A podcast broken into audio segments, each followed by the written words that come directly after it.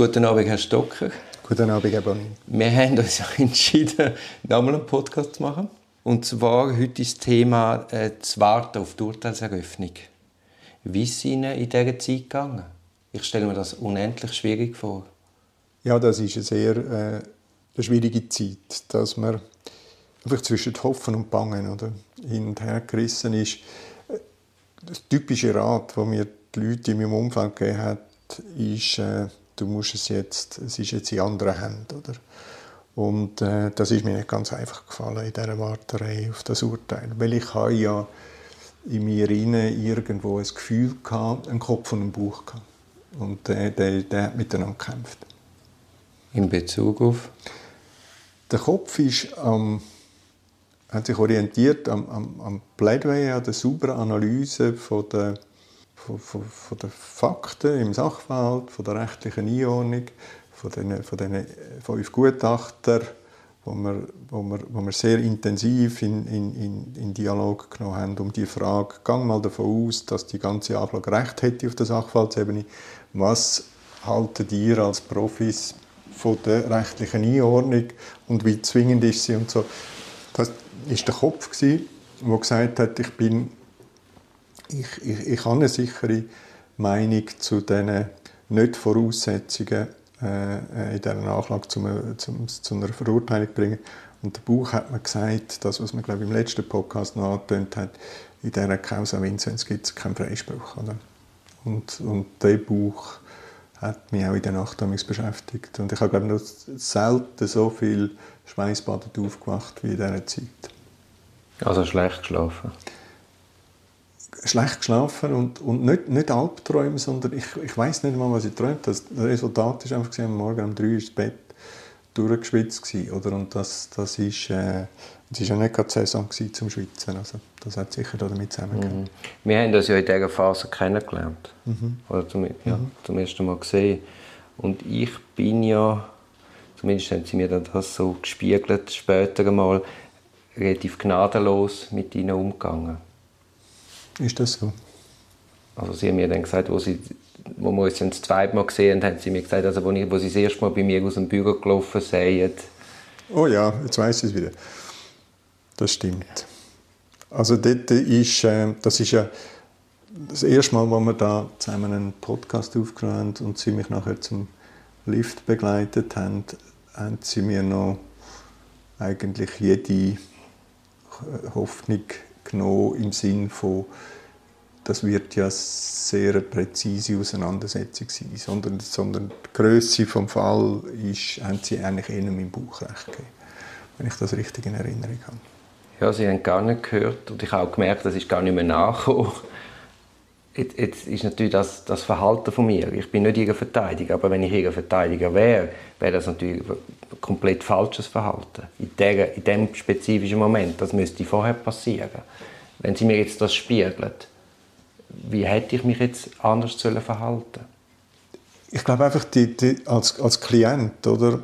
Wir sind auch da vier Jahre plus in einer, in einer Ausnahmesituation im Leben man würde dem wahrscheinlich näher von einer Grenzerfahrung reden. Man ist, die Energie, die Batterien sind langsam aufgebraucht. Man muss auch in dieser Warterei auf das Urteil, muss man auch sagen, man erwartet das Urteil nicht in alter Frische, sondern ziemlich ausgelaugt und auch so ein bisschen desillusioniert. Und was ich mir als Beat Stocker, ich weiß nicht, andere Klienten oft wünschen, wenn sie jetzt mein Anwalt gewesen wäre in dem Moment, dass, dass, dass auch äh, ein, ein, ein perspektivisch etwas aufgebaut wird an Energie. Oder? Das heißt, dass, es, dass, es, äh, dass man miteinander durchaus in Szenarien darf denken aber dass man eigentlich das Gefühl bekommt als Klient, miteinander haben wir es im Griff. Oder? Was immer jetzt vertrauensvoll, wo man, wo man nicht mehr viel Einfluss kann nehmen kann, was immer die Richter entscheiden, wir können eigentlich mit jedem Outcome leben weil, weil wir haben die Argumente auf unserer Seite. Oder? Immer auf dem Hintergrund von dem, was ich gesagt habe, im letzten Podcast, glaube ich, dass hätte ich die rote Linie überschritten, dann hätten wir nicht gekämpft für, für äh, einen Freispruch in dem entsprechenden Argument oder dem entsprechenden Vorwurf. Und ich brauche als Klient brauche auch positive News. Oder? Und, und, und was ich mich an, zum, zum Lift begleitet habe, ist so wie jetzt der Herr Bonin auch noch, oder, dass es, äh, dass es äh, äh schwierig wird sein auf Stufe Bezirksgericht mindestens, da ähm, sehr detailliert äh, ein, ein, ein, gut, also ein Urteil zu erwarten, das für mich positiv ausfällt. Aber ich habe Ihnen auch gesagt, dass das nur ein Vorschlag ist. Und es, wäre, es geht ja sowieso weiter. Selbst wenn es jetzt umfassend Freisprüche gegeben hätte. Es gibt ja sowieso eine zweite Runde.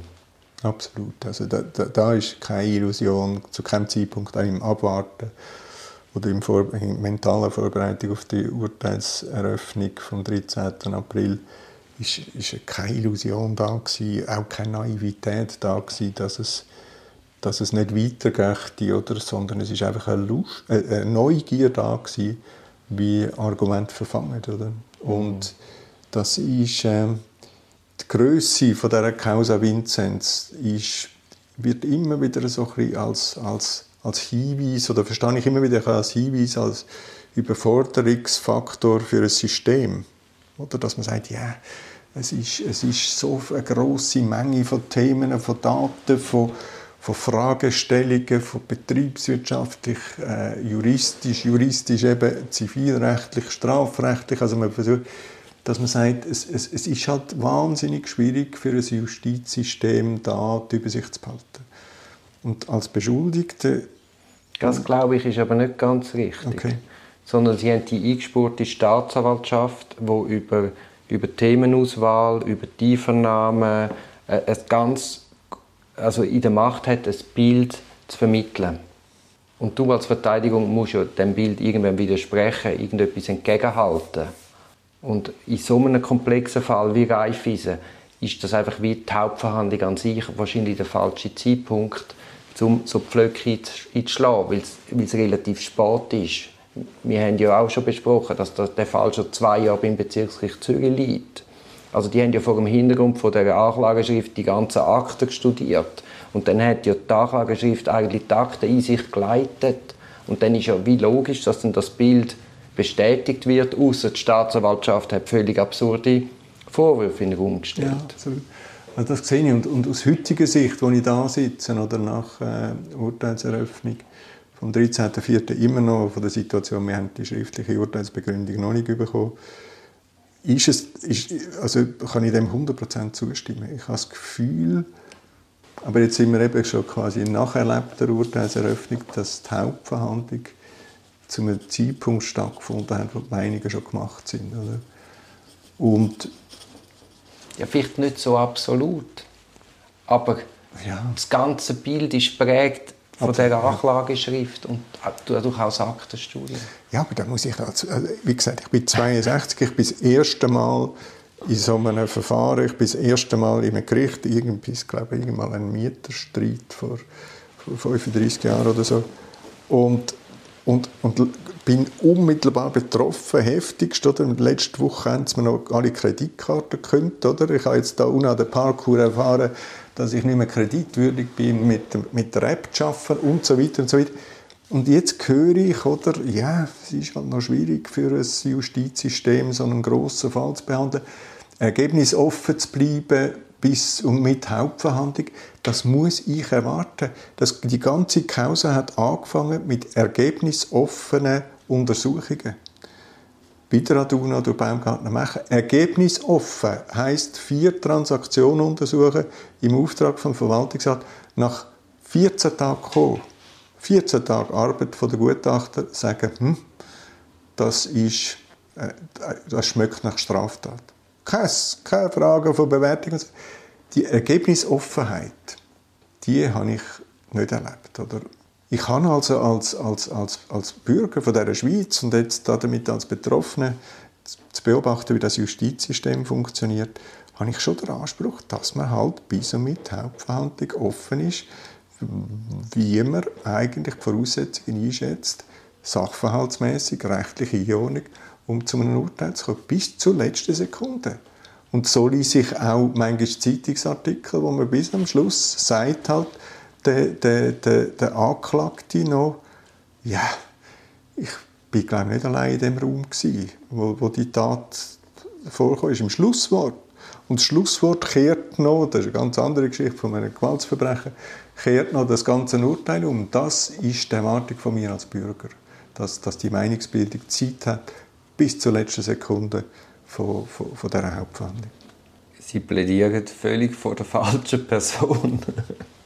ich bin völlig bei Ihnen. Gut. Wenn wir jetzt zurückgehen zum Tag der Urteilseröffnung, wie war dort Ihr Tagesablauf? Ganz schlecht geschlafen. Wir sind im, meine Frau und ich sind im Hotel in Zürich, in dem Hotel, wo wir während der ganzen Hauptverhandlung, das haben wir vorher nicht gekannt, in Niederdorf waren. Ganz schlecht geschlafen. Äh, blöderweise hat es in dieser Nacht noch Gleisarbeiten gegeben vor unserem Hotelfenster. Also, da gibt es verschiedene Gründe. Äh, über, über, am Morgen früh aufgestanden, um 6 Uhr mit einem Taxi dann von dem Hotel Richtung ähm, Volkshaus gekommen, Theatersaal. Und mit einem, mit, mit einem Gefühl, wo, wo nur noch der Bauch getragen hat. Oder der Kopf war wie ausgeschaltet. Gewesen.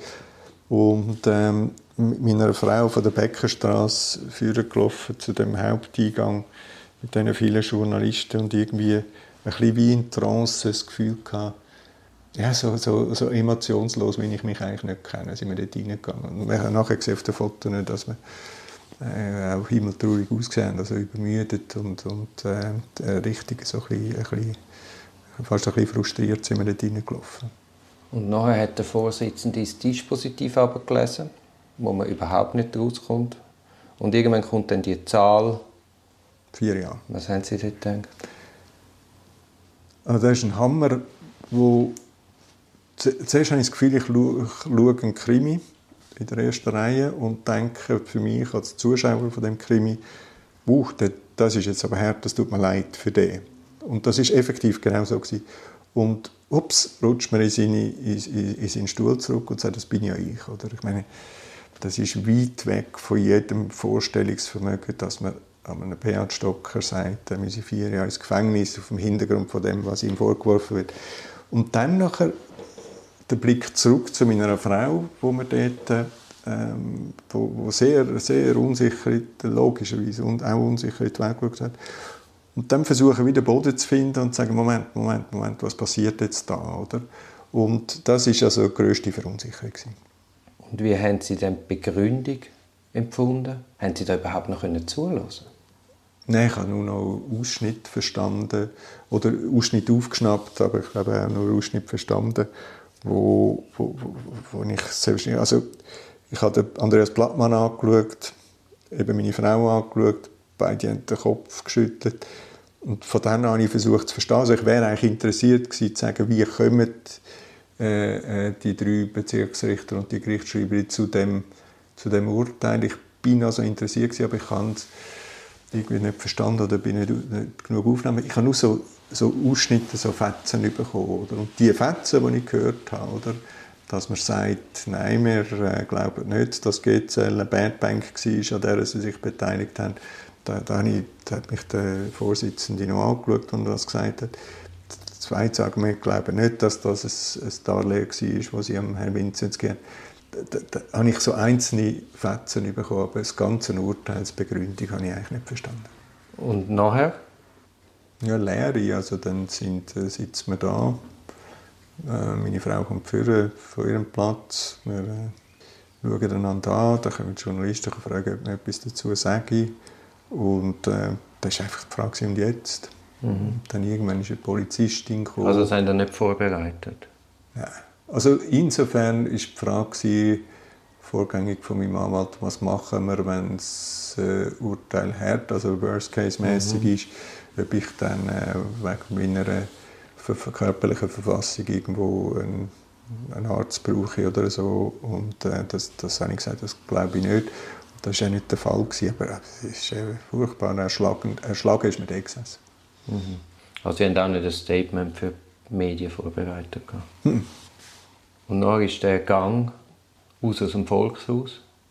Ja, es hat sich dann, also der Theatersaal hat sich geleert, hat man dann wo wir aufgestanden sind und dann so ein bisschen erste Gehversuche wieder gemacht haben, war alles ein bisschen eingerostet. Gewesen. Ist eben die Polizistin, die ich vorher erwähnt habe, auf uns zugekommen und hat gesagt, da außen ist ein Puff. Wie, wie sollen wir es machen? Oder? Wieder gefragt, können wir hinten raus? Hat es geheißen, nein, Das ist äh, ausgeschlossen worden durch die Organisatoren von der Hauptverhandlung, von der Urteilseröffnung. Finde ich unglaublich. Finde ich unglaublich. Mhm. Also das ist explizit. Oder der, der, einer von den Namen, also es ist, wir sind dann alle zusammen gewesen, also die, äh, ein, ein, ein rechter Teil der Beschuldigten oder der Verurteilten in dem Moment und, und ihre Anwälte. Und da ist die Polizistin gekommen, sehr, sehr aufmerksam übrigens, wie, wie, wie ich es immer erlebt habe in dieser Zeit, als ich die Polizei jetzt erlebt habe und gesagt hat, ja, wie machen wir es? Also da rausgehen ist schwierig, hinten raus dürfen sie nicht. Also müssen wir sie, was machen wir? Müssen wir sie schützen, dass sie vorne rauskommen, also schützen im Sinne von, dass sie einfach vorwärts kommen. Oder? Und dann sind wir tatsächlich sind wir rausgegangen und sind äh, belagert worden, selbstverständlich von den, von den Medien. Ich glaube, der Pierin Vinzenz und der Lorenz Eine sind schon draußen gewesen. Und wir sind dann ein Grüppchen. Ja, die sind relativ schnell mhm. gekommen und sofort verschwunden.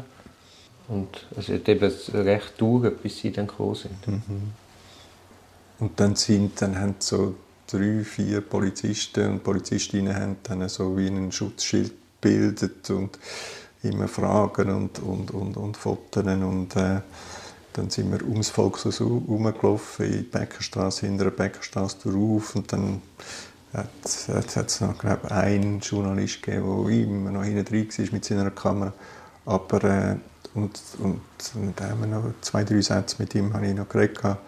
Und nachher sind meine Frau und ich sind in unserem Auto gesessen und haben einander angeschaut und gesagt, was machen wir jetzt eigentlich ganz genau. Und dann, was haben Sie gemacht? Wir sind völlig unentschlossen. Wir haben gewusst, dass eigentlich müssten wir jetzt zurück auf Bern.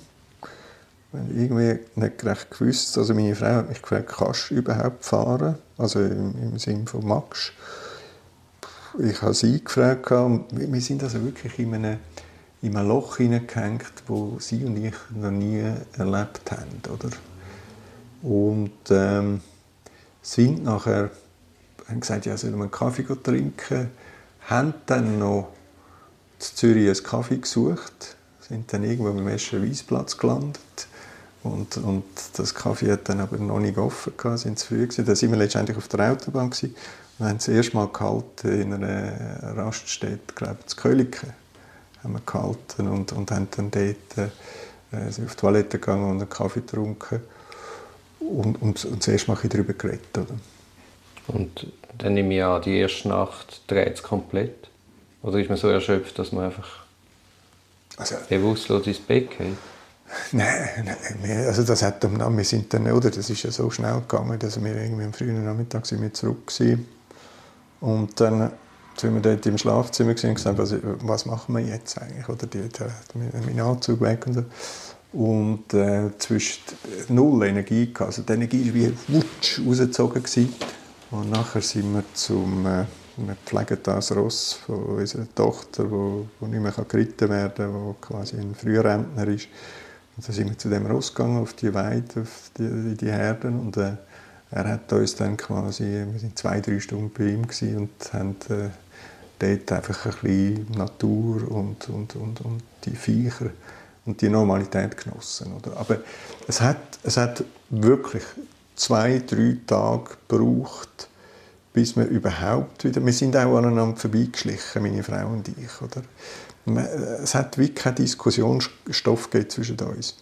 Und eine ganz eigenartige Stimmung, wo ich auch mir wirklich Sorgen gemacht habe, wie es meiner Frau geht, weil sie hat mich nicht, logisch, oder sie hat, sie hat ihre Zeit gebraucht, ich habe meine Zeit gebraucht und so. Also, wir haben nicht nur den Moment noch nie erlebt zusammen vom Schock, sondern wir haben auch die zwei, drei Tage nachher nicht erlebt. Oder? Und, und das, ist, äh, das ist schon sehr eigenartig und das ist eben der Ausdruck gewesen, dass jetzt etwas Unglaubliches passiert ist. Und dann haben Sie sofort die Berufung angemeldet? Das haben wir, ja sofort. Also ich habe dann nur, ich habe gemeint, Berufung sei äh, wieder ein administrativer Job, aber es war ja dann glaube ich, nur ein Dreizieler gewesen, wo man Berufung angemeldet hat, glaube ich, irgendwie 24 Stunden nachher. Mhm.